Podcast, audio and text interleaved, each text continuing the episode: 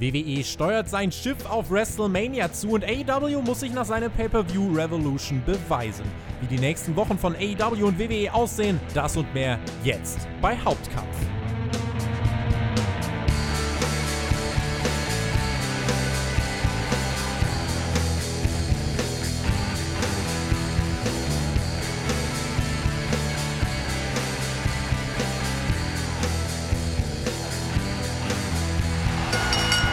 Mittwoch, der 4. März. Ihr hört den Spotfight Podcast mit einer neuen Ausgabe von Hauptkampf, eurem Wrestling Talk.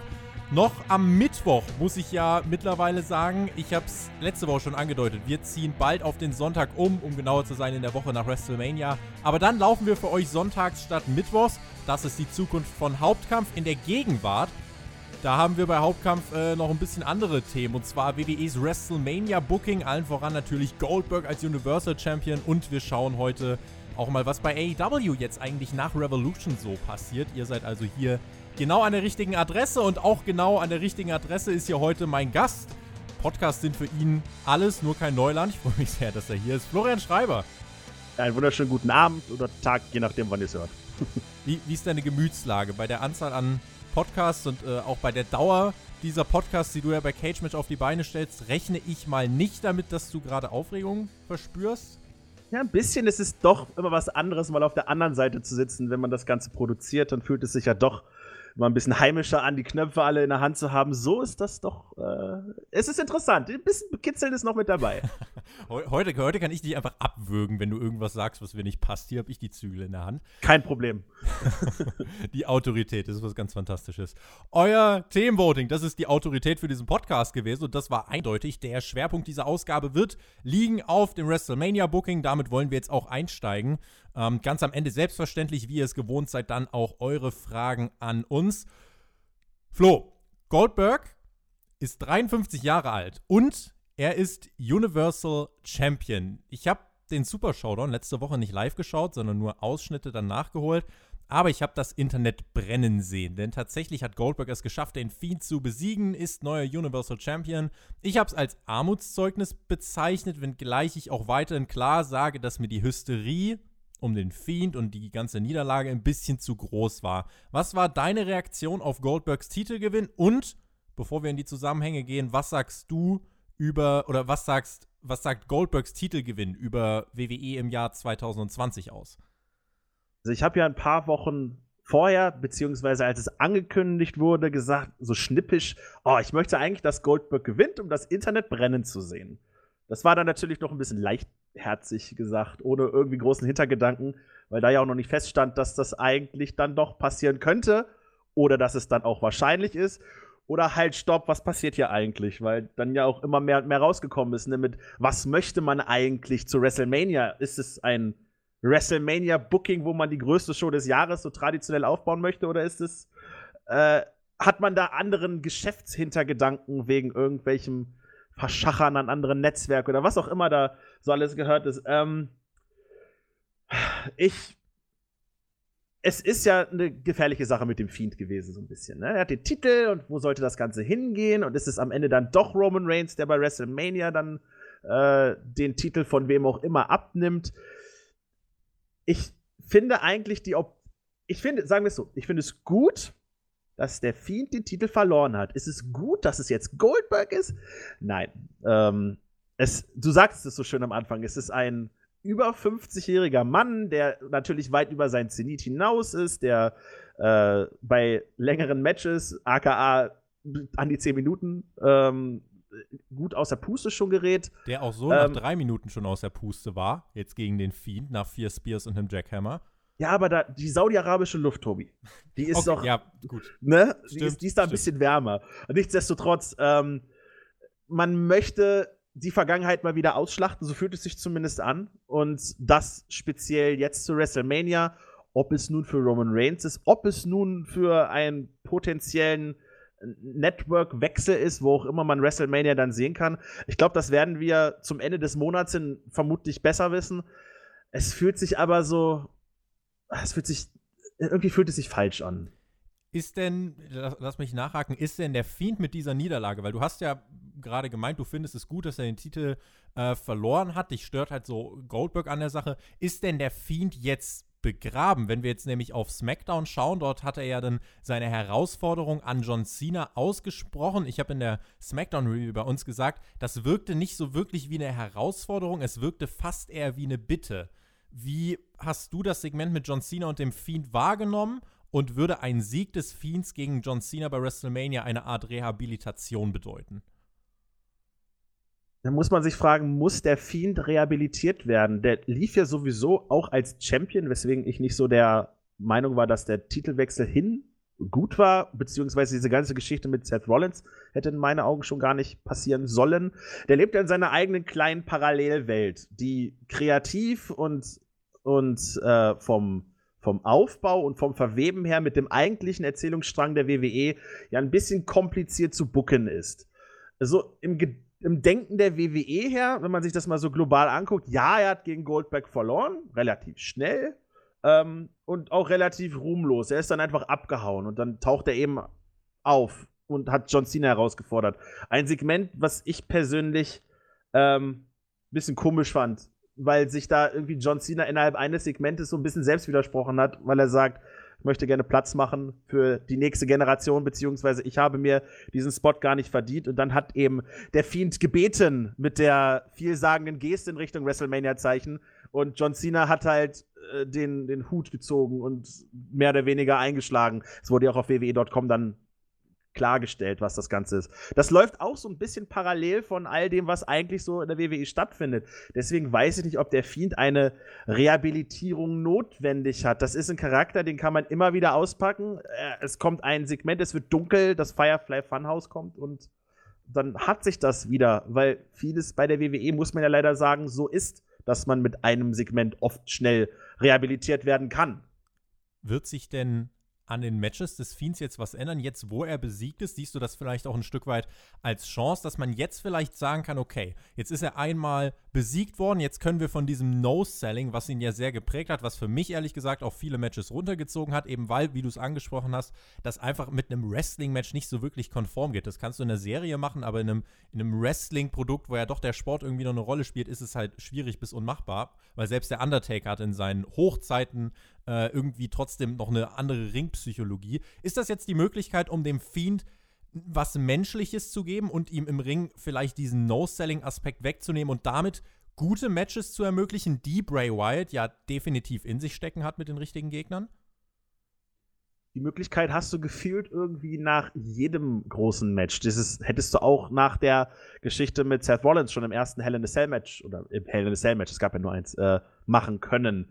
Und das habe ich mir auch so ein bisschen erhofft, weil so kreativ wie der Fiend ist, ist es halt eine relativ eingängige Sache, die man auch schnell platt treten kann, wie man es ja auch ein bisschen gespürt hat. Ähm, die Chance ist definitiv da.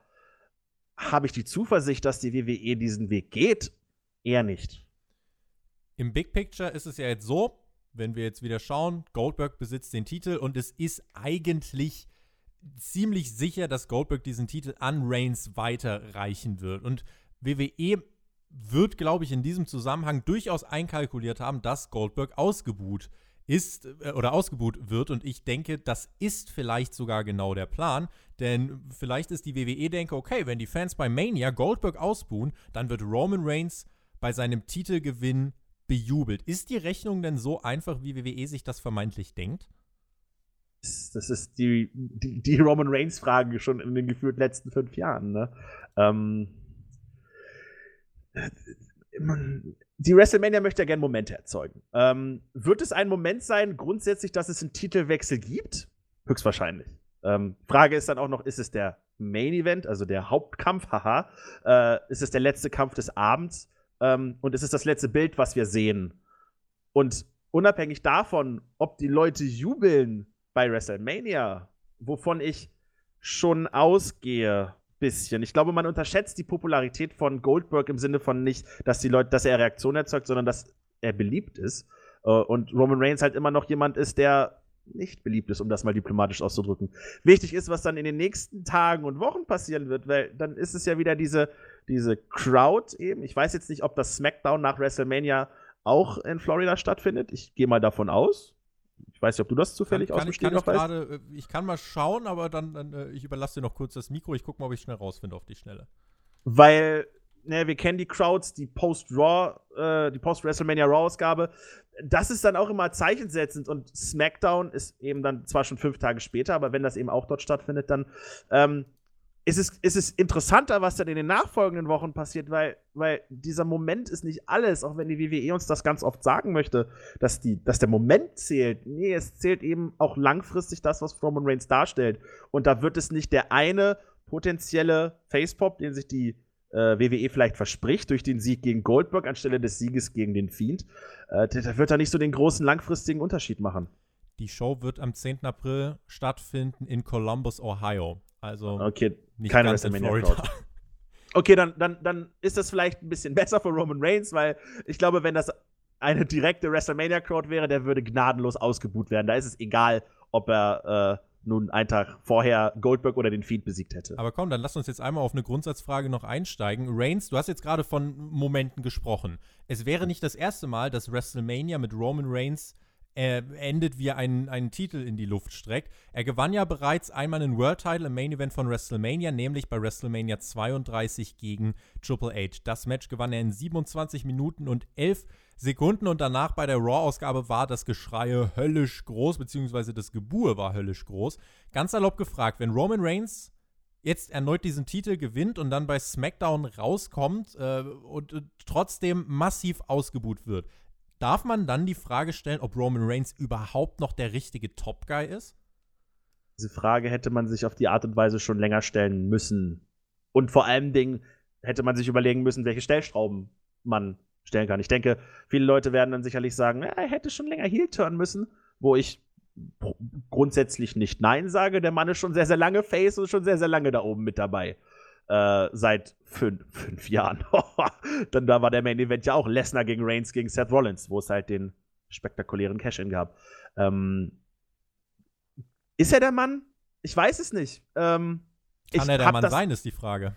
Ich würde sagen, ja, aber er muss eben mal die Charakterentwicklung durchleben. Das ist es doch, wo, wo die meisten Leute nach schreien. Und oft ist es doch auch mal einfach, einfach vielleicht auch mal zuzuhören. Und äh, das ist jetzt natürlich äh, mein unwissendes Wrestling-Fan-Geblabbere. Ähm, aber die Leute würden doch sich jetzt nicht nach WrestleMania anders fühlen, wenn Roman Reigns schon wieder der Champion ist, als die letzten vier Jahre, fünf Jahre. Oder? Ich weiß es nicht. Ist es jetzt, ist, ist Goldberg der springende Punkt? Vielleicht ist das, ich wage es zu bezweifeln. Goldberg ist in jedem Fall halt eigentlich finde ich bei der ganzen Sache nicht der Hauptfokus. Also wenn man das Ganze einfach ein bisschen weiterdenkt, es geht letzten Endes darum, äh, Roman Reigns gewinnt den Titel bei WrestleMania. Jetzt ist die Frage, was passiert bis dahin? Und die noch, wichtige, äh, noch wichtigere Frage ist ganz einfach, was passiert denn nach WrestleMania? Bis Mania, glaube ich, kann man jetzt zumindest, was SmackDown angeht, mit sehr guten Ratings rechnen. John Cena und Bill Goldberg im Verbund haben SmackDown mit 2,7 Millionen am letzten Freitag das höchste Rating seit Monaten eingebracht. In der Hauptzielgruppe das beste Rating seit dem 11. Oktober, 0,8 äh, bei den 18- bis 49-Jährigen. Egal, ob man jetzt sagt, Goldberg zieht oder Cena zieht, im Kern sind es beides keine Fulltime-Stars und die erzeugen mehr Bass, wie man in der Mediensprache so schön sagt, als äh, jeder andere äh, Superstar aus dem aktiven Roster. Also die Kernfrage ist, was passiert nach WrestleMania, wenn eben diese Teilzeitstars weg sind? Generiert WWE dann mit Roman Reigns jemanden, der wirklich die, die Firma allein tragen kann? Hat man das nicht eigentlich schon wirklich in den letzten fünf, sechs Jahren, wie du gesagt hast, versucht? Und wer soll in zehn Jahren eigentlich diese Nostalgie-Pops liefern? Seth Rollins, Roman Reigns, Kofi Kingston? Das ist halt so das Hauptproblem. Und deswegen Goldberg als Champ, ich habe das eingangs erwähnt, ist das Armutszeugnis. Kurzfristig aus WWE-Sicht, wie ich finde, im Moment eine logische Entscheidung. Wir werden jetzt nicht über die ganzen Möglichkeiten sprechen, weil es gab schon eine Hauptkampfausgabe dazu. Ähm, ob WrestleMania jetzt auf dem Network landet oder nicht, es ist nicht entschieden. Es ist aber durchaus sehr wahrscheinlich, weil Vince McMahon es auch angedeutet hat gegenüber den ähm, Anlegern äh, beim, beim Conference Call, noch im ersten Quartal soll etwas passieren. WrestleMania liegt noch im ersten Quartal. Insofern warten wir mal ab, in welche Richtung sich da was bewegt und ob Goldberg vielleicht letzten Endes ja, ein, ein Marketing-Move ist und am Ende des Tages heißt der Gewinner dann Roman Reigns. Ich möchte eine Frage mit reinnehmen von äh, Pepo Latina. Er oder sie hat gefragt, ich finde die Road to WrestleMania extrem langweilig. Ich habe zum ersten Mal seit fast 20 Jahren kaum Interesse, WrestleMania zu gucken. Geht euch wow. das denn auch so? Geht's dir denn so? Ich bin da vielleicht nicht der perfekte Ansprechpartner, weil mein Wrestling-Interesse auf anderen, äh, auf anderen Teilen liegt. Ähm, ich verfolge WrestleMania zum einen, weil ich gerne über Wrestling spreche und WWE nun einmal eines der am besten zu besprechenden Themen ist. Ähm, zum anderen verfolge ich das aber auch ein bisschen so nebenbei, weil ich aus, aufgrund meiner persönlichen Präferenz auch weiß, ich muss mir aufgrund des vielleicht nicht mehr so vorhandenen Aufbaus, wie man es vor 20 Jahren vielleicht kennt, nicht kennt, ist die Frage, früher war alles besser, ist auch wieder so eine Diskussion, über die man ewig sprechen kann. Ähm, ich gucke da eher so auf die Matches, die da so am Ende auf der Card stehen könnten, ne? Und, ähm, und welches Wrestlerische ich mir da rausziehen kann. Ähm, und wenn ich dann da so, so Sachen wie, wie Rhea Ripley gegen Charlotte Flair sehe, oder wenn ich da Becky Lynch gegen die noch nicht feststehende Siegerin der Elimination Chamber, Shayna Baszler, ähm, ähm, mir das angucke. Oder, oder auch, wenn ich mir Brock Lesnar gegen Drew McIntyre angucke, eine Fehde, die, wie ich finde, dann doch in ihrer Gradlinigkeit echt gut ist und auch mal zeigt, dass die WWE sich nicht so viele Gedanken machen muss, sondern einfach nur den Weg gehen muss, den sie sich äh, selber wählen. Plus dann noch die Multiman-Matches und was dann noch in die Mit- bis Undercard kommt. Ähm, da stellt sich mir die Frage, ist es wichtig, was auf der Card steht und ist es nicht einfach dieses Event-Feeling? Ähm, ich freue mich auf den Event WrestleMania. Ich freue mich auf die größte Halle der Nummer 1 Promotion auf dem Papier. Ähm, die, die Lightshow, die, das vollkommen abstruse Bühnenbild, das ist das, was mich an WrestleMania zieht und das zieht wahrscheinlich auch dieses Jahr wieder. Die, das Feuerwerk, was sie in Riyadh und bei WrestleMania in die, die ganze Jahresration rausgeblasen. Eben, ähm, das sind so Sachen, auf die ich mich persönlich freue. Wenn ich dann noch ein paar nette Matches kriege, dann bin ich schon persönlich vollkommen zufriedengestellt das ist natürlich aus meiner Sicht als jemand, der sein, sein, sein Wrestling-Hobby noch in anderen Promotions dieser Welt vielleicht eher äh, erfüllen kann. Aber für jemanden, der sich eben, wie der, äh, wie die, der Zuhörer schon gesagt hat, äh, 20 Jahre lang WrestleMania guckt und dann zum ersten Mal in diesem Jahr sagt, boah, ich freue mich gar nicht so drauf, äh, dann würde ich, überrascht mich das persönlich erstmal zu sagen, dass dieses Jahr quasi dieser Punkt ist, wo man sagt, ist nicht mehr so ganz. Ähm, aber dann finde ich das auch bezeichnend. Da muss man das auch mal ganz klar sagen, dass man da die langjährigen Fans auch wirklich verliert, obwohl man diese Nostalgie-Schiene ja fährt. Mit Brock Lesnar, mit John Cena, mit dem Undertaker, mit Goldberg. Das ist dann doch schon ein krasser Punkt, finde ich.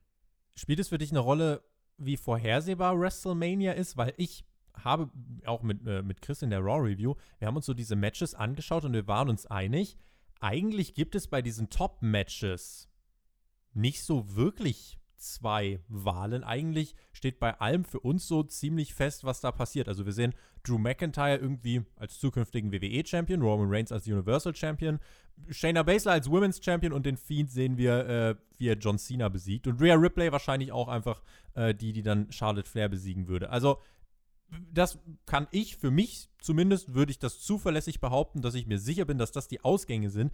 Spielt das für dich eine Rolle? Ist es schlimm, wenn etwas vorhersehbar ist oder ist das letzten Endes äh, komplett egal, weil es darauf ankommt, was im Ring passiert? Es ist schon was Schönes, irgendwie ein Match zu haben, was 50-50 ist, wo man sich nicht sicher ist, wer gewinnen könnte und wo es einem auch, das heißt, egal ist jetzt nicht aus der Sicht des Fans, weil für irgendwen freut man sich bestimmt immer mehr, aber wo es halt vom Geschichtenerzählen her für beides irgendwie Vor- und Nachteile hat. Aber ich finde das gar nicht schlimm, wenn Matches vorhersehbar sind. Also ich würde mit euren Tipps auch relativ konform gehen. Ähm, ich würde sogar hundertprozentig konform gehen zum jetzigen Zeitpunkt. Ähm, das finde ich gar nicht schlimm, weil gerade Wrestling ja nicht immer diesen, dieses böse Wort Swerve benutzen muss, sondern dann auch einfach das, was gefühlt das Richtige ist auch einfach bieten kann. Weil man fühlt sich doch, es fühlt sich doch gut an, wenn man, wenn man weiß, okay, jetzt, jetzt wird es Drew McIntyre schaffen. Und jetzt wird er endlich das kriegen, was ihm vor zehn Jahren angedichtet worden ist. Und er besiegt dann Brock Lesnar er ist der Champion und wir sind alle glücklich. Ich sehe da nicht, dass man irgendwie noch dann den, äh, noch einen Abzweig machen muss und Brock, Les Brock Lesnar gewinnt. Davon hat gefühlt niemand was. Ja, es ist überraschend. Ja, damit hat niemand gerechnet. Aber das sind wir auch. damit. Aber das war's auch. Wir sind nicht wirklich glücklich. Ähm, außer jetzt, dass Roman Reigns nicht Brock Lesnar besiegen konnte und alle dann erfreut waren, dass Brock Lesnar gewonnen hat. Ähm, zum, jetzt, um, wenn wir bei WrestleMania bleiben. Aber ich bin ein Vertreter davon, äh, Überraschung ist gut und wenn man das auf Augenhöhe sieht, dann ist das auch was Feines, weil dann eben auch noch die ungewisse Komponente da ist. Aber wenn etwas so vorhersehbar ist, weil es auch einfach Sinn macht, dann bin ich da total für. WrestleMania auch ein Event, bei dem wirklich, da kann man die großen Payoffs liefern. Letztes Jahr hat man das gemacht mit Kofi Kingston beispielsweise und da kann man auch einfach diese guten Momente bringen. Lass uns jetzt einfach mal kurz ähm, so auf die vier Matches äh, schauen. Ich habe jetzt gerade äh, Charlotte gegen ähm, Rhea Ripley noch äh, angedeutet, das klammern wir jetzt mal aus. Aber so auf die vier äh, Matches, die, die jetzt hier so gerade bei uns mal im Raum geschwebt sind. Drew McIntyre gegen Brock Lesnar, das ist ja eine, eine Fehde, bei der man jetzt einfach mal guckt, wie man das bis Mania noch füllt. Das, was man jetzt bei Raw gemacht hat, fand ich sehr gut. Letzten Endes eine Story, die sich halt wirklich selber erzählt. Drew McIntyre gewinnt den Rumble, Brock Lesnar ist Champion. Die Eliminierung im Rumble selbst ähm, ist der Grundbaustein gewesen. That's the story. Und wenn man Drew McIntyre jetzt wie bei Raw wirklich nicht, äh, man, man hat ja in den letzten Wochen ab und zu mal so ein bisschen äh, ihn ein bisschen goofy sein lassen. Da war so ein bisschen in Richtung weichgespültes Face. Jetzt bei Raw, als er Lesnar mit drei Claymores zertreten hat, war er ja wirklich dieses Badass, was, was ja letzten Endes bei den Fans auch wirklich gut ankommt. Was glaubst du, was für, was für ein Match erwartet uns? Wird Brock Lesnar hier in fünf Minuten abgefertigt? Wird das eines der längeren Lesnar-Matches vielleicht auch? Das ist ja Brock Lesnar immer so die Gefahr. Ne? Ist es dieses Gimmick-Match, dieser Sprint? Wird es der Claymore-Kick und der zweisekündige Sieg werden? Es darf es eigentlich nicht werden, weil, weil es dann immer die Frage offen gelassen hat, hm, irgendwie sagt uns das jetzt auch nicht aus, dass Seth Rollins besser ist als Brock Lesnar. Es weiß nur, dass er jetzt zwei seiner Finishing-Moves besser er hat besser Dreieck gedrückt, um äh, dann äh, den Finishing Move durchzukriegen. Ich hoffe, dass es länger wird, weil die kompetitiven Matches von Brock Lesnar, die sind eigentlich immer recht unterhaltsam gewesen. Ne? Gegen Daniel Bryan, gegen AJ Styles, gegen Finn Balor. Ich glaube, das sind so die drei. Rey Mysterio bei der Survivor Series war vielleicht auch nicht ganz kurz. Es ging, glaube ich, sechs, sieben Minuten oder so. Das war aber auch ist allen eigentlich gut in Erinnerung geblieben. Ja, und deswegen, das sind so die Matches, die können wir aus dem Stegreif sagen niemand erinnert sich mehr an Brock Lesnar gegen Dean Ambrose oder gegen. Uff, ja. So traurig es ist, Kofi Kingston bei, beim Debüt von SmackDown auf Fox. Ähm, ich hoffe, dass es länger wird, aber ich hoffe dann auch einfach, dass es dann ganz klar für Drew, Drew McIntyre äh, endet. Ich finde das gar nicht so schlimm, dass er nicht weich gespült wird, aber dass er, dass er ein bisschen Menschlichkeit erlangt, weil das ist ja das, was die WWE immer, immer will, dass man sich, dass man einen Bezug hat zu dieser Person und nicht, dass man da diesen, diese Maschine hat, mit der man nichts zu tun haben kann. Dass es zu weit gehen kann, das hat man in meinen Augen mit Braun Strowman nicht wirklich richtig gemacht, denn den hat man tatsächlich weich gespült und dann wirft er LKWs durch die Gegend. Aber ähm, ich, ich, diese, diese, ich möchte jetzt nicht sagen, dass man diese Fehde nicht verbucken kann eigentlich, weil die letzten Wochen haben gezeigt, dass es sehr gut geht. Man kann es immer noch verbucken, aber da ist die WWE auf einem guten Weg, einfach mit der Dosierung von Brock Lesnar bei Raw, der ist ja auch relativ häufig jetzt da, was ja auch immer so der Kritikpunkt seiner Regentschaften war, ähm, mit Drew McIntyre, der dann einfach in den Schlüsselmomenten zeigt, was für ein Badass er ist, ist das die genau richtige Mischung, um einfach einen guten Feel-Good-Moment für die Krönung von Drew McIntyre zu erzeugen. Und darauf freue ich mich. Also, das ist so, das ist so die, die Fehde, wo ich am wenigsten zu kritisieren habe.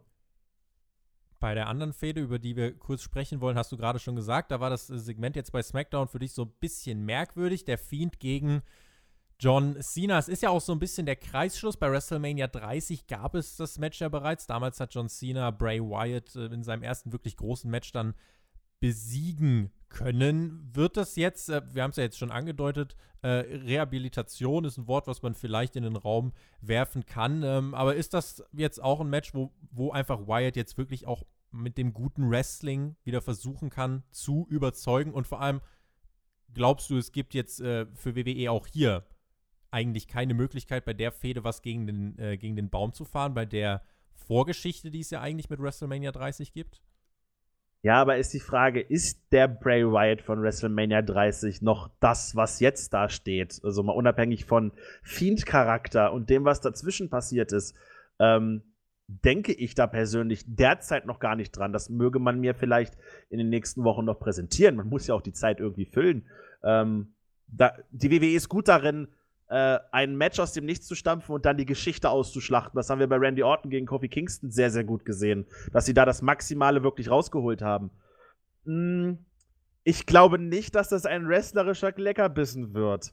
Ich glaube, dieses Match wird eine ganze Menge Lightshow, eine ganze Menge Smoke and Mirrors, eine ganze Menge Feuerwerk, ähm, zwei beeindruckend große Entrances und dann ein Match, was ich persönlich hoffe, relativ kurz gehalten wird. Ja, auf jeden Fall. Und ähm, na, eigentlich müsste da dann Bray Wyatt gewinnen, weil man mit dem eben noch wahrscheinlich mehr vor Ort als mit John Cena, der ja jetzt mehr als offensichtlich der Part-Timer ist. Ähm, der ja auch in seiner Promo gesagt hat, er möchte die Zukunft den Jüngeren überlassen. Damit spoilert er gewissermaßen auch den Ausgang dieses Matches eigentlich. Und auch ab dem Punkt war ich mir dann eigentlich sicher, dass das jetzt wirklich für Bray Wyatt einfach nochmal so nach Goldberg äh, wieder dieses Match sein soll, um den Leuten zu zeigen, nein, der Fiend ist eben nicht begraben, sondern er bekommt jetzt halt diesen Sieg dann gegen John Cena. Ich hoffe halt, weil du das jetzt gerade gesagt hast, dass man so dieses ganze, bitte mach da nicht irgendwie mit einem Beamer Mehlwürmer wieder in den Ring oder was wir dann schon alles erlebt haben. Das, das will ich nicht nochmal sehen. Nee, ich, ich, mir reicht es schon aus, wenn, wenn der Fiend mit einer John Cena-Laterne zum Ring kommt. Äh, irgendwie ganz ja, Das wäre aber schon wieder cool. Ja, genau. Äh, das, das, die sollen hier ihr Budget komplett äh, auch mal innovativ nutzen. Nicht einfach nur immer größer, mehr und lauter, sondern innovativ. Das, das ist das, was, was die WWE ja mit dem Licht versucht hat über die ganzen Jahre, weil sie das Feuerwerk nicht mehr gezeigt haben, wo sie sehr, sehr gut geworden sind. Das sollen sie. Ne, der, der Fiend ist ja innovativ und das ist ja das, warum er warum er besonders in der Anfangszeit eben so überzeugt hat. Und WrestleMania ist eben die Bühne, wo man eben zeigen kann, was sich vielleicht die Leute hinter den Kulissen schon seit seinem Debüt vielleicht ausgedacht haben, gegen wen auch immer man damals dachte, er bei WrestleMania vielleicht antreten wird. Und das Match selbst ist dann fast schon das Uninteressantere, solange eben Bray Wyatt John Cena gewinnt, um äh, gegen John Cena gewinnt, um irgendwas aus diesem Match auch noch äh, effektiv mitzunehmen. Ein anderes Match, bei dem wir gesagt haben, wo ich auch bei dir bin, also der Gegner steht noch nicht fest, aber alle wissen es eigentlich. Shayna Baszler gegen Becky Lynch. Wir setzen das jetzt einfach mal so voraus. Nimmt das irgendwie für dich auch so ein bisschen den Reiz jetzt an dem Chamber-Match der Frauen? Weil ich muss ganz ehrlich sagen, dieser ganze Elimination Chamber Pay-Per-View am Sonntag, der wirkt so, so deplatziert und so pointless auf dieser Road to WrestleMania, dass auch jetzt hier äh, Basler letzten Endes noch Formsache eigentlich ist. Es ist gut, dass sie sich diesen Spot erst erarbeiten muss, anders als Roman Reigns, der einfach sagt, I'm next. Ähm, aber letzten Endes hat man ja durch die vielen Konfrontationen mit Becky eigentlich sich gar keine andere Möglichkeit gelassen. Also am Sonntag äh, unwahrscheinlich, dass wir dann Natalia gewinnen sehen. Ja, man sieht ja auch an der Besetzung der Elimination Chamber so ein bisschen, okay, da ist die ehemalige Riot Squad vorhanden. Ah, okay, die vier werden was miteinander zu tun haben. Ja, Asuka und Natalia sind noch drin. Ah, vielleicht pinnt Natalia Asuka, damit Beth Phoenix und Natalia noch gegen Asuka und Kyrie Sane antreten können. Beth Phoenix? Und dann. Ja? Beth Phoenix und Natalia, oh, stimmt. Da war halt irgendwo Gerüchte, ich erinnere mich. Nein, unabhängig der Gerüchte sind das ja auch immer die beiden Buddies, die sich dann nur beim Royal Rumble hassen. Ja, ja, und, stimmt. Äh, Ach, genau, das Rumble-Angle. Hatte ich schon gar dann, nicht mehr im Kopf. Gut, gut mitgedacht. Und dann ist da äh, Shayna Baszler, die halt als einzige seit ihrem Debüt klar macht, hier, ich bin's halt. Und die, das ist halt du sagtest es schon, wie bei Roman Reigns, so die Frage, der sagt, I'm next, ist die Frage, ist dann dieses Elimination Chamber überhaupt auch für Shayna notwendig oder wäre das nicht verschwendet gewesen, Roman Reigns in die Chamber zu stecken und deswegen vielleicht richtiger, die Tag Teams in die Elimination Chamber zu stecken? Ähm, kann man so und so sehen. Ähm, weil ich, ich glaube, es ist besser, Roman Reigns in weniger Matches zu stecken, wo er potenziell noch Heel Heat aufbauen könnte bis zu WrestleMania. Ähm, hier, es, Shayna Baszler muss theoretisch gesehen eigentlich alle weghauen. um klarzumachen, dass sie die eindeutige Number One Contenderin ist für Becky Lynch und eben auch an ihr kratzen kann, an ihrem, an ihrem Status. Ähm, das ist pro forma, aber spricht eben auch für Shayna Baszler, die sich eben durch ihre Competition durchprügelt. Macht Sinn. Ähm, du sagtest es, es ist allerdings ein sehr deplatzierter Pay-Per-View generell, auch wegen äh, dem Super Showdown, wo halt anderweitig auch wieder viele relativ wichtige Dinge passiert sind, aber halt auch nicht, so wie es bei Elimination Chamber der Fall ist, wo es Matches gibt, die wichtig sind, aber halt auch nicht. Hm. Shayna Baszler, ja, mindestens 25 Minuten wird das Match gehen. Das ist nun mal leider die Sache der Natur. also das hm. kürzeste Chamber-Match wäre es mit 25 Minuten. Ja, ich glaube es eher nicht. Ich glaube, dann sieht man es doch noch ein bisschen. Äh, aber wie gesagt, das muss am Ende eigentlich zack, zack, zack gehen und dann müsste Shayna Baszler ganz klar ihren Standpunkt als Number One Contenderin klar machen. Und sie muss einfach dann over beim Publikum sein. Wenn man das schafft, wenn man in diesem Match einfach wirklich alles um Baszler aufbaut und sie wirklich inszeniert, dann ähm, ja, gibt es dann letzten Endes nicht viel zu meckern. Und bei Mania gewinnt sie dann gegen Becky und nimmt ihr den Gürtel ab. Ich würde sagen, es wäre eigentlich das Beste für Becky Lynch. Jetzt, als sie bei Raw da saß mit diesem gelben Pelzmantel und dieser Krone, habe ich mir auch so gedacht, es ist wirklich, es ist ein Krampf mit anzusehen, wie diese Frau wirklich versucht, sich an jeden, an jeden Grashalm der Aufmerksamkeit zu hangeln. Ihr Charakter ist wirklich einfach, sie findet nichts mehr, um diesen Coolness-Faktor ansatzweise zu gewinnen, der sie damals in ihrer heißen Phase vor der letzten WrestleMania ähm, so weit nach oben gebracht hat. Deswegen, Shayna Baszler wäre für Becky Lynch eigentlich mit einem Sieg wirklich die Erlösung. Ja, ich habe auf Twitter gelesen, Becky McGregor. Und äh, das war so, ja, sie versucht wirklich alles und geht halt tatsächlich diesen Conor McGregor extravaganten Weg. Fehlt nur noch, dass sie irgendwie Stühle in Bus Busse reinwirft oder so. Ähm, es, es würde wirklich Becky Lynch eine ganze Menge gut tun. Sie ist weit davon entfernt, so populär zu sein, wie sie es im letzten Jahr war, ähm, zu diesem Zeitpunkt. Und obwohl, zu diesem Zeitpunkt hat man auch schon ein bisschen das Abkühlen gespürt. Der optimale Zeitpunkt wäre wahrscheinlich nach Survivor Series gewesen und vor dem Royal Rumble, vielleicht beim Royal Rumble dann letztendlich der Payoff. Ähm, aber ja, du hast es perfekt gesagt. Äh, Shayna Baszler würde, würde, würde Becky Lynch wirklich gut tun, indem sie ihr den Titel abnimmt. Becky Lynch wieder in die Jägerrolle zurückkehrt und sich dort eben vielleicht auch mal längerfristig und nicht direkt beim nächsten Pay-Per-View äh, eine, eine Rivalität entwickelt über mehrere Monate, um Becky Lynchs Charakter auch ein bisschen zu festigen, zu zeigen, dass ihr, dass das tatsächlich was mit ihr macht dass sie zwar The Man ist, aber eben jemand es geschafft hat, sie so klar fortzuführen, was ich dann bei WrestleMania mir auch erhoffen würde, dass das zwar kein Squash wird, um Gottes Willen, aber dass man am Ende ohne die Frage rausgeht, oh, war das jetzt Glück? Nein, Shayna Baszler muss das in meinen Augen dann auch klar gewinnen, sodass eben bei Becky Lynch was passieren kann. Denn das war eben ein interessanter Charakter, ist gerade ein bisschen flach, immer noch populär, aber trotzdem immer noch immer noch ein wichtiger und großer Charakter. Und wenn da eine Facette dazukommt, dann hat man für die Women's Division in der Top-Ebene wirklich mal wieder was, was auch Pay-Per-Views regelmäßig headline kann. Ist ein bisschen flach, aber populär. Goldberg gegen Roman Reigns. Das Match greifen wir jetzt als letztes nochmal ganz kurz auf. ähm, ich glaube, das wird keine allzu lange Nummer werden. Äh, es ist halt ganz offensichtlich das Spear versus Spear Match, was du hier ähm, vermarkten kannst. Nicht zu verwechseln mit dem Bier gegen Bier-Match, das wäre nochmal eine andere Geschichte. Äh, nicht das S vergessen. Ähm, Roman Reigns eigentlich als Sieger unabdingbar. Wir haben jetzt gerade schon viel darüber gesprochen. Vielleicht einfach ganz kurz deine, deine Prediction und äh, wie lang geht das und wie kommt man aus diesem Schlamassel am besten wieder raus? Dazu kommt dann noch die Frage: Ist das vielleicht der Main Event?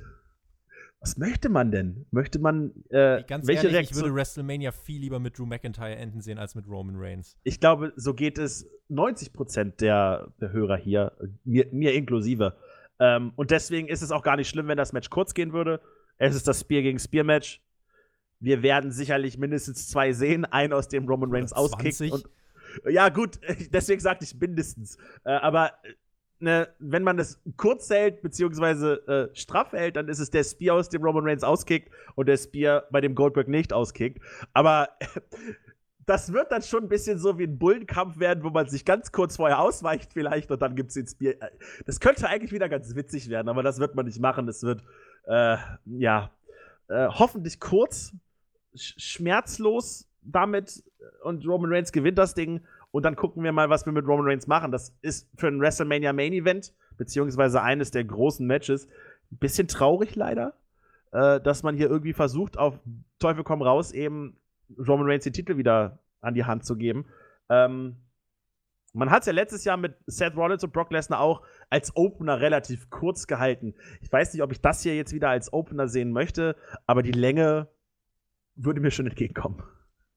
Während Goldberg in Saudi-Arabien Champion wurde, krönte sich am Wochenende bei AEW Revolution John Moxley, früherer Dean, äh, Dean Ambrose, zum AEW World Champion am Ende eines Ja, doch, waren sich eigentlich auch alle einig, eines ordentlichen Events. Das ist durchaus schon, also das ist die Definition von Kontrastprogramm, oder?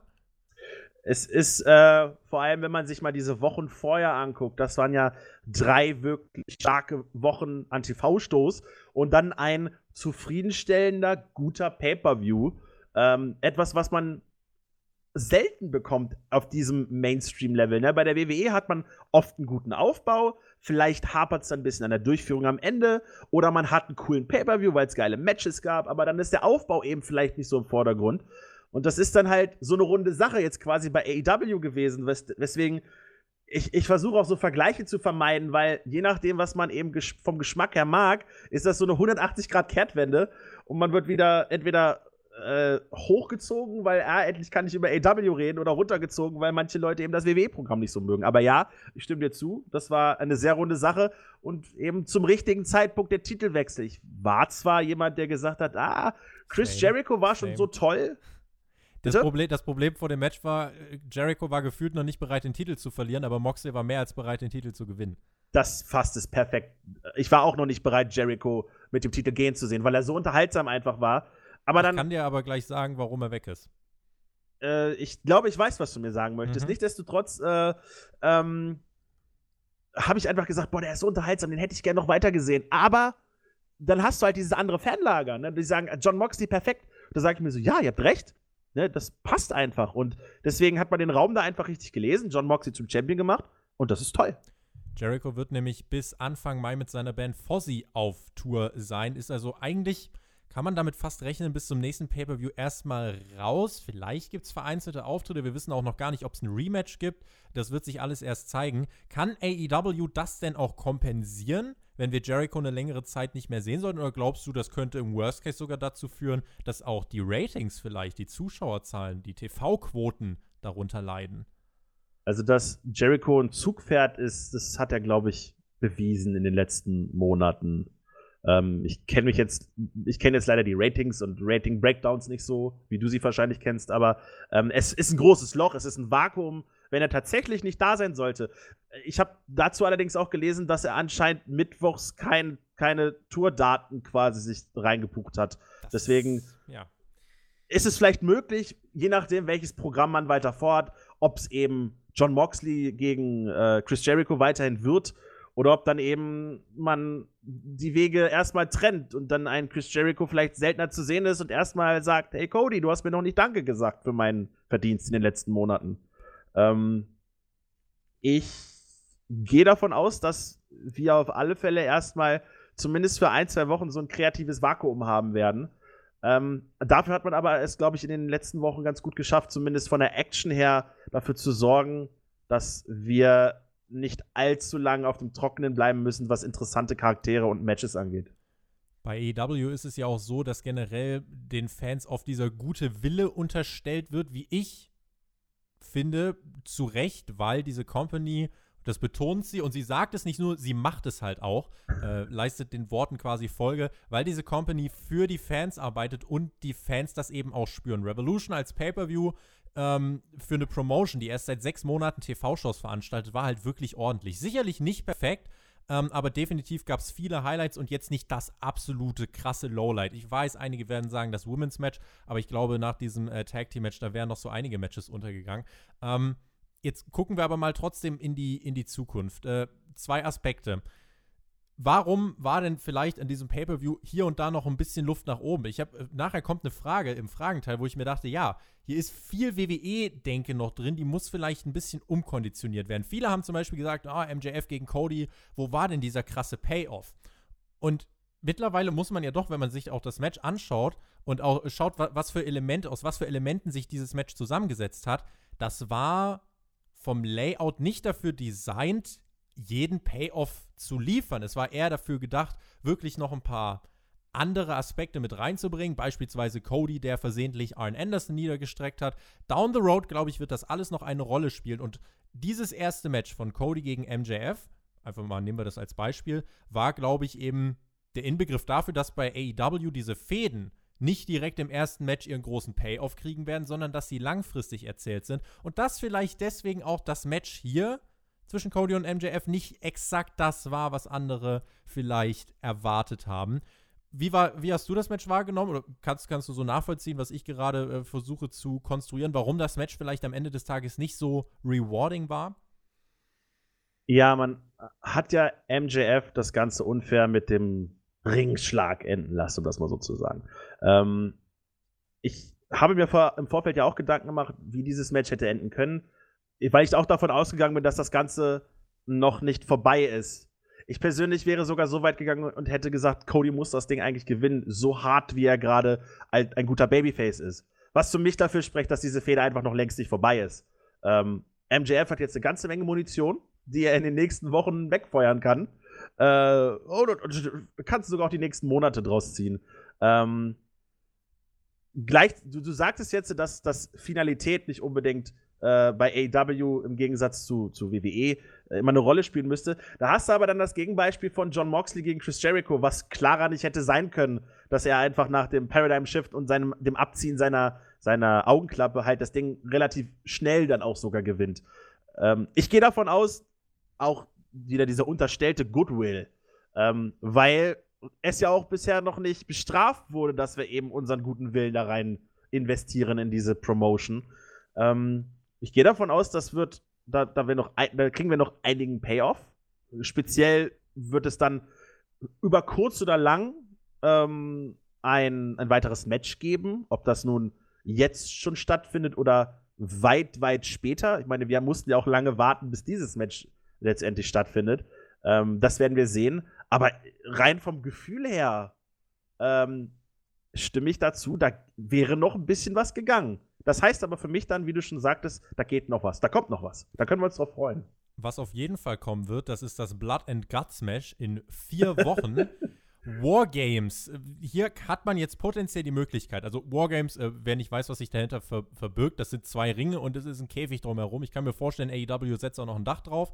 Ähm, Alex Bedranowski hat bei uns in der Revolution Review gesagt, äh, ja, er kritisiert das so ein bisschen, weil man jetzt halt schon bekannt gegeben hat, äh, dass dieses Match stattfindet, ohne irgendwie erst den Aufbau zu liefern und dann das Match anzusetzen. Vielleicht der Hintergrund dazu, weil das hat man Tony Khan noch in der Pressekonferenz gefragt und der hat gemeint, ähm, dass es letzten Endes bei diesem Wargames-Match darum ging, äh, einfach diese New York-Ausgabe, die es geben wird am 25 ähm, März so groß zu machen wie nur möglich. Die, die Dynamite-Ausgabe in vier Wochen findet äh, im Prudential Center statt. Man hat äh, mittlerweile über 11.000 Tickets verkauft. Das wird eine ne ziemlich große Nummer werden. Und ähm, man möchte dann eine richtig dicke Dynamite-Ausgabe kreieren. Das ist dann, wie gesagt, in vier Wochen. Der Aufbau dahin wird sich jetzt aus den nächsten drei Dynamite-Ausgaben ergeben. Und ich glaube, weil wir jetzt gerade bei Cody gegen MJF sind, Team Cody gegen Team MJF halte ich für eine verdammt wahrscheinliche Variante, weil damit kannst du einmal diese Feder aufgreifen, du kannst die anderen Top-Fäden hier easy mit unterweben und dann kannst du bei Dynamite eigentlich einfach 40 Minuten Feuer geben und äh, dann kann das theoretisch groß werden. Ist dieses Wargames-Match für dich genau das richtige Element, um auch die Zeiten zwischen den Pay-per-Views zu verkürzen, ähnlich wie man es ja jetzt auch mit dem Bash at the Beach Special gemacht hat? Ich möchte erstmal sagen, ich bin kein Fan von Wargames-Matches. ich hoffe, dass AEW mich davon überzeugen kann. Haben dass sie dich mit dem Cage-Match überzeugt? Äh, ja. Das war aber auch mehr ein Storyline-Vehikel, als dass es ein wirkliches Match war in meinen Augen. Also, das, das war stimmt. ja. Ne, aber nichtsdestotrotz, äh, ich, ich hoffe es. Also, ich hoffe, dass sie mich überzeugen können. Äh, ihr habt da beide zwei gute Argumente. Zum einen ist es natürlich das, was man bei der WWE auch oft kritisiert, dass man Gimmick-Pay-Per-Views hat und die halt irgendwie auf Teufel komm raus mit einem speziellen Match mit Epicness füllen muss. Ähm, das hat die, das hat AEW ja auch schon mal gemacht, beispielsweise indem sie irgendwie ganz früh angekündigt haben, ja, bei AEW Dynamite Ausgabe 4 wird es ein World Title Match geben, wo man sich fragt, ja, warum denn eigentlich? Bis sich dann halt äh, ich meine jetzt, was, ich weiß nicht, ob es die vierte Ausgabe war. Ich glaube aber Jungle Boy war, diese Geschichte war dann damit verpackt worden, glaube ich. Ganz Nagel am Anfang war es, glaube ich, noch Darby Allen. Dann kam der Jungle Boy, glaube ich. Ich glaube, du hast, ich glaube, du hast recht, ja. Ähm, aber man muss dazu sagen, man hat Konstellationen, die ohne Probleme in dieses Blood and Guts Match reinpassen würden. Wenn man das Name. jetzt Ja, super. Also, dass man, dass man da noch offensichtlicher sagt, haha, wir machen jetzt das Brutale. Ähm, damit spielen sie natürlich auch ein bisschen. Und Wargames kann man es nicht nennen, weil das, der Begriff ist äh, per Copyright WWE. immer noch bei der WWE. Ähm, das könnte man jetzt interessant verwe verweben, indem man sagt, ja, wir wissen, dass es dieses Match geben wird und ich, ich, Cody, möchte dich, MJF und deine Posse unbedingt in diesem Match haben, was wir wissen, dass auf alle Fälle stattfinden wird dann kann man das auf, mit, dann kann man beide Lager miteinander verbinden. Wir wissen, dass dieses Match stattfindet und wir können die vorhandenen Fraktionen, weil es gibt ja, es gibt ja Gruppierungen bei AEW, die sich nicht riechen können. Ähm, dann kann man das gut miteinander verbinden. Das sollte man aber auch miteinander verbinden, weil sonst hat halt Alex beispielsweise recht. Oder, oder sonst kann man sagen, okay, vielleicht hätte man das nicht ankündigen sollen, obwohl das muss man ankündigen, weil das eine große Stipulation ist. Das erste Mal vor allem Ding. Das, ich, ich bin, glaube ich, relativ gewillt, um wieder mal auf diesen Goodwill einzugehen, dass man da sich noch was überlegt, mehr als, ja, das ist dieses Match und deswegen tritt die Nightmare Family gegen MJF und Entourage an. Es gibt jetzt für die Zukunft die Wargames, die, äh, also beziehungsweise dieses Blood and Guts Match und es gibt viele Spekulationen. Matt Hardy ist Free Agent seit dem 1. März. Mhm. Sowohl er als auch AW, die haben da ja mächtig geteased. Tony Khan wollte sich in der Pressekonferenz nach Revolution nicht äußern. Und außerdem ab dem 8. März endet die Non-Compete-Klausel von Brody Lee. Luke Harper, für alle, die das gerade nicht einordnen können. Möglicherweise holt sich MJF einen Mystery-Partner für die Wargames. Brody Lee kommt heraus und 14.000 in New York reißen die Halle ab. Das ist auch eine Möglichkeit. Außerdem jetzt noch in der nächsten Dynamite-Ausgabe das Debüt von Lance Archer. Also es gibt da das Potenzial, finde ich, in den nächsten Wochen viele neue Facetten in dieses ähm, Produkt zu bringen. Wir haben Wargames, mögliche Debüts, Mox als World Champion. Also AEW kann viele Impulse setzen. Wie groß schätzt du die Gefahr ein, dass man in ein Loch fällt nach diesem Pay-per-View? Weil die Latte der letzten Weeklies, hast du ja auch gerade schon äh, benannt, die liegt ja wirklich sehr weit oben. Ich möchte in dieser Aufzählung von Leuten, die eventuell bei MGF an der Seite auftreten könnten, noch Jeff Cobb erwähnen, als Hired Gun quasi. Der jetzt bei äh, Karat am Wochenende sein wird. Das können wir äh, eben äh, noch mal ah, das, da, da, ich ja anwesend sein werde, äh, ich, ich mag Leo Rush und über WWE in Europa liegen und ah, da Eine lässt Woche sich auch vorher wieder vor diesem Turnier eben ein WWE-Superstar abziehen und keinen Ersatz liefert, ist halt WWE. Ja, äh, da, da kann sich auch wieder äh, zwei bis drei Ausgaben mit wahrscheinlich füllen lassen.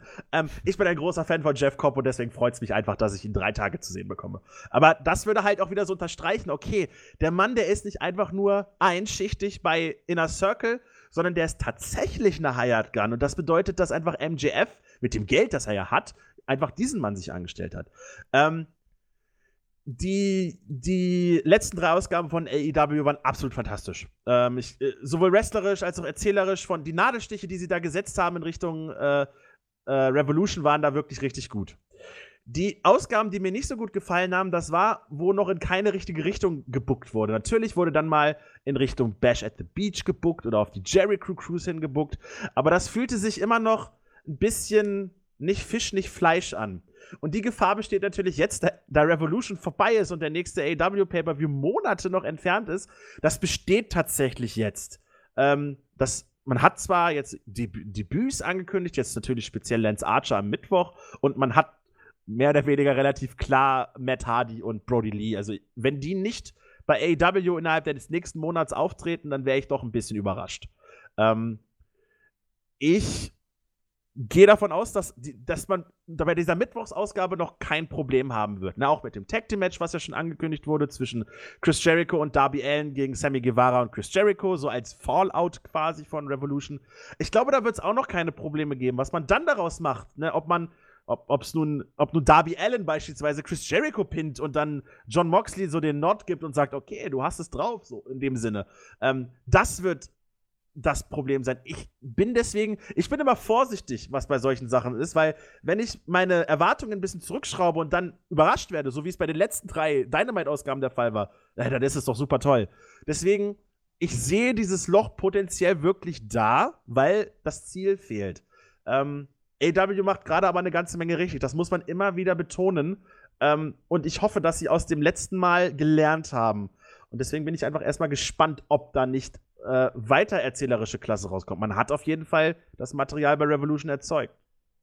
Damit setzen wir den Punkt hinter unsere beiden Hauptthemenblöcke. Das ist das, was euch interessiert hat. Auf alles, was euch noch interessiert hat, wollen wir jetzt eingehen mit ein paar Fragen. Chris BOTM hat zum Beispiel gefragt, braucht AEW einen weiteren Singles-Title?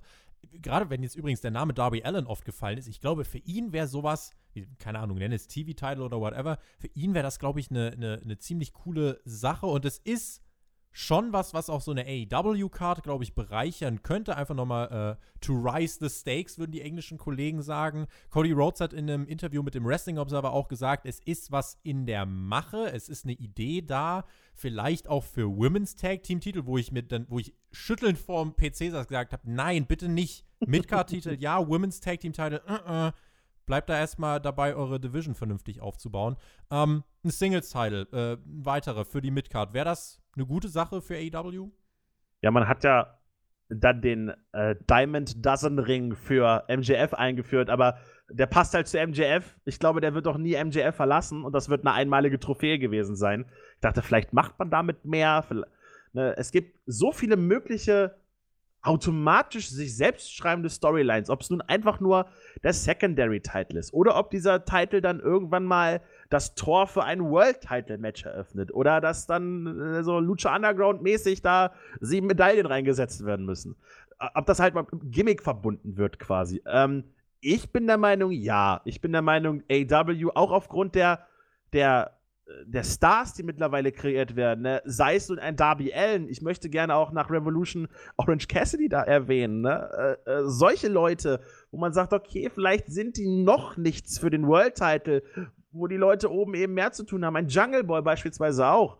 Da ist ein Secondary Title, glaube ich, nicht nur äh, gut, sondern fast notwendig, würde ich sogar sagen. Leo Wolf, der hat gefragt, wie seht ihr die Zukunft von Orange Cassidy? Der hat nämlich äh, ja, jetzt beim Pay-Per-View, das hast du ganz richtig angesprochen, eine äh, wichtige Rolle noch gespielt. Das war ja fast eines der besten Pay-Per-View-Matches. Äh, fast eines der besten Matches beim Revolution Pay-Per-View. Ähm, konservative Catch-Cooker haben kritisiert, Cassidy, ja, nee, das kannst du nicht machen. Der macht Pack lächerlich. Ich finde Cassidy großartig, holt das meiste aus jeder Aktion raus, arbeitet minimalistisch bei maximaler Reaktion gerade um neue Zuschauer zu gewinnen. Also, du, du, glaubst nicht, wie viele von meinen Freunden, die casual mal WWE 2008 geschaut haben, wie oft die mir mittlerweile schreiben, ja, ich habe auf YouTube das Orange Cassidy-Segment gesehen, richtig cooler Typ. Das ist, und gerade weil du es gesagt hast, für so einen Midcard-Titel, Leute wie Darby Allen, Leute wie Orange Cassidy, mit einem Orange Cassidy willst du eigentlich keinen World-Title-Stunt machen. Aber so ein Midcard-Titel-Stunt, mit dem kannst du wirklich dann viel, viel arbeiten und ihn einfach mal so ein, vielleicht echt mal so einen Run geben äh, und, und einfach gucken, wie lange hält es sich und dann aber auch wirklich relativ schnell wieder reagieren, wenn du merkst, okay, Reaktionen flachen ein bisschen ab. Ähm, ich finde, wenn man das richtig dosiert, gibt es da viele, viele Möglichkeiten für ihn. Ja, du musst ja dann so wie die Grados und die Joey Ryans, die halt ein Gimmick sich selbst äh, geschnitzt haben und damit so heftigst overgekommen sind, dass das gar nicht mehr als, als Grado den World Title gewonnen hat und die, diese, diese Arena, was heißt Arena, aber diese, diese Halle explodiert ist, ja, als, als Joey Ryan damals äh, aufgetreten ist äh, und wieder erwacht ist gegen Hangman Page. Äh, ähm, dieser Mann hat ein ganz klares Gimmick, was, was natürlich vielen Leuten auch sauer aufstößt. Ich bin aber dann ganz deiner Meinung. Ich glaube, speziell nach dem Match gegen Pack, wo Pack natürlich auch ein äußerst dankbarer Gegner ist, aber hat er bewiesen, dass er halt mehr als nur diese Nische ist. Nicht World Title Nische, aber potenzieller Secondary Title Nische und äh, für den wäre sowas natürlich auch absolut großartig. Ich bin auch ein großer Freund davon, wenn ein Titelträger mehr oder weniger bestimmt, wie die Division aussieht. Ne? Dass wenn ein jemand, äh, einer der Submission Wrestling wirklich gut beherrscht und der ist zufällig Champion, dass der eben diesen Stempel diesen, diesen Matches aufsetzt. Und ein Orange Cassidy, bei dem weißt du nie, woran du bist. Versucht das, versucht das nicht. Überrascht er dich, überrascht er dich nicht. Äh, gerade für sowas ist doch, ist doch, damit du einen abwechslungsreichen Secondary Title hast. Weil das ist ja oft das Problem, dass du einen zweiten Titel vielleicht hast, aber du weißt gar nicht, wie der hierarchisch oder vom Unterhaltungswert sich überhaupt vom World Title abgrenzt. Da ist Orange Cassidy mit seiner Nische. Du sagtest es schon, natürlich dann immer reaktionsmäßig auch aufpassen. Ist doch der, der perfekte Anwert dafür. Tim Heinrich hat gefragt, denkt ihr, die Fede Ciampa gegen Gargano wird beim nächsten Takeover ihr endgültiges Ende finden? Das ist ein Loser Leaves Town Match. Ich würde sagen, ja. Und äh, Anschlussfrage, wer wird der nächste Gegner von Cody? Oh, äh, meiner Meinung nach ist der nächste Gegner von Cody Chris Jericho. Ich habe es ja vorhin schon mal ein bisschen durchscheinen lassen. Ähm, dass man erstmal MJF und Cody voneinander trennt, dass Jericho jetzt quasi verliert das Tag-Match, sodass die beide so in einer minimalen Midlife-Crisis sind, um das mal so zu sagen, und dann Chris Jericho halt sich auf das beruft, was er schon vor einiger Zeit gesagt hat. Mir hat nie jemand gedankt für das, was ich geleistet habe. Ich habe AW auf die Karte gebracht. Und äh, Cody, du bist doch hier der Schoßhund von Tony Khan. Bitte sag jetzt Danke. Und dann endet das in einem ich sag Danke-Match oder so, weiß ich nicht. Ist, möchte ich jetzt nur mal raushauen, aber Danke das wäre, pole. Danke on a Pole Match, ganz genau. Äh, das wäre vielleicht das, wo ich Cody, wenn überhaupt, als nächstes sehen würde. Ansonsten kein Gegner und erstmal so ein bisschen ihn brüten lassen, ne? Und dann gucken, was sein nächster Schritt ist. Würde vielleicht auch mal ganz gut sein. Ja. Ähm, also ich glaube auch, MJF wird jetzt auf jeden Fall ihn erstmal die nächsten Wochen und Monate weiter beschäftigen. Vielleicht gibt es immer mal so kleine Zwischenprogramme, aber MJF wird, glaube ich, erstmal weiter der Hauptfokus bleiben. Und Champa gegen Gargano, wie gesagt, das ist ein Loser Leaves Town Match. Äh, Wenn es heißt, ähm, dass der Loser dann zu Raw und zu SmackDown muss, dann ist es ein wirklicher Loser. Also dann, dann wirklich gute Nacht. Ähm, ja. mal, mal, schauen. Also in jedem Fall kann man aber davon ausgehen, dass diese Fehde dann ähm, ihr Ende finden wird. Wenn wir bei NXT sind, eine der Abstimmungsmöglichkeiten war ja, kühlt das NXT-Produkt ab? Fragezeichen, das haben einige nicht verstanden, da waren Fragezeichen dahinter. Tony Trotz hat geschrieben, NXT kühlt absolut nicht ab. Tolle Matches, geile Storylines und natürlich immer wieder geile Comebacks und Debüts. Nikki Nation hat auf Twitter als indirekte Antwort geschrieben, liegt das Abkühlen von NXT auch an den starken letzten Wochen von AEW. Wie ordnest du vielleicht gerade in Kürze den Status von NXT ein? Ich finde, AEW hat, äh, AEW sag ich schon, NXT hat sich krass abgekühlt. Da gibt es immer noch gute Matches, um Gottes Willen. Es ist immer noch meine Lieblings-WWE-TV-Show und das, was ich auch wirklich aktiv gerne am Donnerstag verfolge. Aber dieser Takeover-Event, verbunden mit dem Worlds Collide-Event, war auch blöd gelegt, so wie es bei Elimination Chamber und Super Showdown der Fall ist, sodass ich kein klarer Spannungsbogen für die WrestleMania-Show aufbauen konnte. Und das schlägt sich, wie ich finde, ganz, ganz heftig auf NXTs Road to WrestleMania nieder, sodass ich da einfach, ich spüre das Loch. Und nicht umsonst würde die Frage ja gestellt, weil diese Person hat es ja auch gespürt. Und ich würde schon sagen, wenn ihr es immer noch toll findet, geil, das ist immer das Beste, wenn die Leute das gut finden. Aber da nicht zu sehen, dass da kreativ und auch vom Wrestling ja vielleicht ein bisschen nachgelassen hat, nach, speziell nach Tampa Bay, jetzt auch die letzte Ausgabe, huh, ähm, da, ich, ich weiß nicht, also ich würde definitiv sagen, ja. Ich weiß nicht, wie es dir geht. Also, du guckst ja wahrscheinlich auch so gut wie alles. Genau, anfangs war es halt so, da hat man gesagt, NXT hat das bessere Wrestling, AEW die bessere TV-Show. Mittlerweile gibt es halt dieses sehr gute Wrestling bei Dynamite auch. Also ich erinnere an das Tag Team Match Lucha Bros gegen äh, Hangman und Kenny. Ich erinnere äh, jetzt an die letzte Dynamite-Ausgabe mit dem Iron Man Match. Also da gab es schon einige Brocken. Und insofern bei NXT, die Matchqualität ist insgesamt schon noch hoch, aber es ist nicht so, dass es da nicht auch mal so einen kleinen Durchhänger gibt. Ich mag NXT weiterhin und bezeichne mich auch weiter wirklich als NXT-Fan, aber es wirkt mehr und mehr wie eine kleine Pro-Wrestling-Show mit guten Matches, vielleicht mal hier und da so ein kleines Segment. And that's it. Aber AEW hat irgendwie in den letzten Wochen in der Inszenierung auch viel richtig gemacht. Wirkt in der Präsentation größer, wirkt auch langfristig durchdacht oder durchdachter. Bei NXT ist so einer der größten Unterschiede, finde ich, seitdem man wegen AEW ins TV gegangen ist, die Erzählstruktur, du hast es gerade schon angedeutet, hat sich extrem verändert. Nach einem Takeover äh, oder nach dem letzten Takeover ist es deutlich geworden. Die Ausgabe danach war, die war nicht schlecht, aber für NXT-Verhältnisse wirklich ein absoluter Durchhänger. Mhm. NXT musste, als es auf dem Network lief, nach einem Pay-Per-View das Taping für die nächsten sechs Wochen organisieren. Und da musste alles feststehen. Es musste einen klaren Plan geben, was passiert. Es fühlt sich mittlerweile nicht mehr so an. Es fühlt sich eher mehr wie dieses Woche-zu-Woche-Ding an, was Raw und SmackDown auf das Niveau gezogen hat, äh, bei dem, auf, bei dem sie jetzt letzten Endes angekommen sind. Gegenbeispiel: Tony Khan hat in der Pressekonferenz gemeint, die Dynamite-Ausgabe vor und nach Double or Nothing, die ist fertig gebuckt. Die steht soweit fest. Das heißt, bei AEW weiß man, wie eine Dynamite-Ausgabe in einem Vierteljahr aussehen soll. Trotz Live-TV. Und ich finde, diesen Unterschied merkt man in den Erzählstrukturen, den hat man Ähm, Finde ich auch schon beim Hinarbeiten auf das Takeover und auf Revolution gesehen, wenn man die Aufbau-Shows äh, da einfach mal gegeneinander hält. Und deswegen, NXT ist nicht mehr so hot, gerade zwischen den Pay-Per-Views. Da bin ich deiner Meinung, da spürt man dieses Loch. Diese NXT Takeover-Events selber sind aber weiterhin ähm, bei WWE das mit Abstand größte Must-See. Ja, ohne Frage. Da sind wir uns dann einig. Zack Play schreibt, bitte nochmal über das Tag Team Match sprechen. Ähm, wir, wir, wir, sind so ein bisschen äh, unter Zeitdruck, deswegen wir werden das nicht nochmal äh, im Detail wiedergeben. Ich kann dir so viel sagen. Ich habe dieses Match mittlerweile dreimal gesehen. Ich habe es hm, äh, hab zweimal auf eigene Faust geschaut und einmal noch mit einem Kumpel. Ja, ist für mich das beste Mainstream-Wrestling-Match des Jahres. Das ist mein zweitliebstes Match, was ich generell gesehen habe. Hinter äh, Kazuchika Okada gegen Tetsuya Naito von Wrestle Kingdom Tag 2 in diesem Jahr. Für mich war es das beste Tag-Team-Match, was ich jemals gesehen habe tatsächlich. Also viele kamen dann, haben gesagt, ja, Golden Lovers gegen Young Bucks hat, das hat mir auch Chris empfohlen. Andere kamen dann mit sowas wie DIY gegen Revival, wo ich, wo ich wirklich sagen muss, also ich weiß Meinung und so weiter, aber es gibt, glaube ich, bei diesem Match schon, wenn man es einfach mal vom, vom fachlichen Pro-Wrestling-Standpoint angeht, gibt es einfach so, so krasse Unterschiede zum, zum Beispiel zu diesen NXT-Tag-Team-Matches, weil hier wirklich bei AEW, da war es so, dass unter allen vier Superstars wirklich massive Spannung in diesem ganzen Match sich ausgetragen haben. Kombiniert mit diesem Spannungsbogen vor Match, den gab es im Match, die Moves, wie sich das hochgeschaukelt hat, dann zeigt Hangman auf einmal den, äh, den One-Winged Angel, was es da nicht alles gab. Und das Schöne an diesem Match ist, je genauer man hinschaut, je aufmerksamer man schaut, desto mehr wird man belohnt und desto besser wird dieses Match auch. Und äh, das ist die, die ganz, ganz große Kunst. Und deswegen, deswegen habe ich gesagt, ich habe es dreimal geschaut. Auch beim dritten Mal war es nicht langweilig, weil mit jedem Mal findet man ein Detail mehr, ein Blick mehr, eine, eine Geste mehr unter den Bugs, äh, von Kenny gegen den Hangman, von Kenny gegen die Bugs.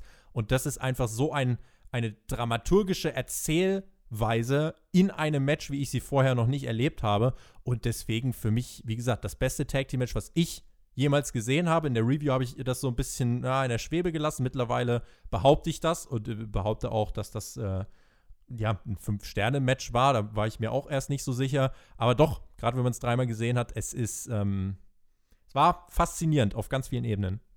Ja, da braucht man nicht viel, viel hinzuzufügen. War ein geiles Match. Nächste Woche bei Hauptkampf ziehen wir eine Bilanz. Ich gehe einfach mal davon aus, dass Elimination Chamber uns nicht ganz so viel Redeanlass geben wird. Deswegen habe ich die nächste Woche einfach mal dafür verplant. Nach sechs Monaten. Wir haben ja jetzt AEW und NXT gerade schon mal so ein bisschen angerissen zum Ende. Wir wollen mit Alexander Bedranowski und äh, Pro Wrestler der Mac einfach mal ein Zwischenfazit ziehen nach einem halben Jahr AEW gegen NXT. Ich freue mich schon sehr darauf und ihr könnt äh, ja euch auch schon mal für nächste Woche viele Fragen ausdenken. Wir werden da versuchen, so viel wie möglich wieder zu beantworten. Und dann bin ich mal gespannt, zu welchem Ergebnis wir kommen werden, weil wir wollen wirklich mal analytisch und fachlich angehen, wo sind die Unterschiede? Was sind die Stärken, Schwächen von AEW? Was sind die Stärken und Schwächen von NXT? Und was können beide machen, um damit äh, zu arbeiten? In diesem Sinne, vielen lieben Dank. Das war Hauptkampf. Vielen lieben Dank, Flo, an dich. Das hat sehr viel Spaß gemacht. Und Freut mich. Ich werde, dich auf dem, ich werde dich auf dem Zettel behalten für äh, ein weiteres Mal. Schreibt uns gern, äh, ob euch diese Ausgabe gefallen hat, was wir besser machen können. Wir freuen uns da sehr über Feedback. Und wenn es euch sehr, sehr gut gefallen hat und ihr denkt, ah, das möchte ich supporten, dann schaut doch mal bei uns auf Patreon vorbei. Wenn ihr mehr als nur einen Daumen nach oben auf YouTube geben wollt, dann ist Patreon eure Anlaufstelle, um uns ja den ultimativen Support zu schenken. Wir wären euch extrem dankbar dafür. Flo, ich gebe jetzt die Abmoderation einfach an dich ab, einfach weil ich das in jedem meiner Podcasts so mache, weil ich äh, ja, Abmoderation scheinbar nie gelernt habe. In diesem Sinne, vielen lieben Dank fürs Zuhören. Wen es betrifft, bis nächste Woche Mittwoch bei Hauptkampf oder bis Donnerstag. Da gibt es ja die AEW Dynamite Review von mir und von Alex. Bis dahin, genießt Wrestling. Flo mit der Abmoderation. Ich bin raus. Macht's gut. Auf Wiedersehen. Tschüss. Danke, dass ich mit dabei sein durfte. Hat mir auch sehr viel Spaß gemacht. Ja, äh, kommt vorbei auf spotfight.de, klickt den Like-Button, smash die Glocke. Ihr kennt das alles, ne? Vielen Dank, dass ihr mit dabei wart und seid auch beim nächsten Mal wieder mit dabei. Macht's gut!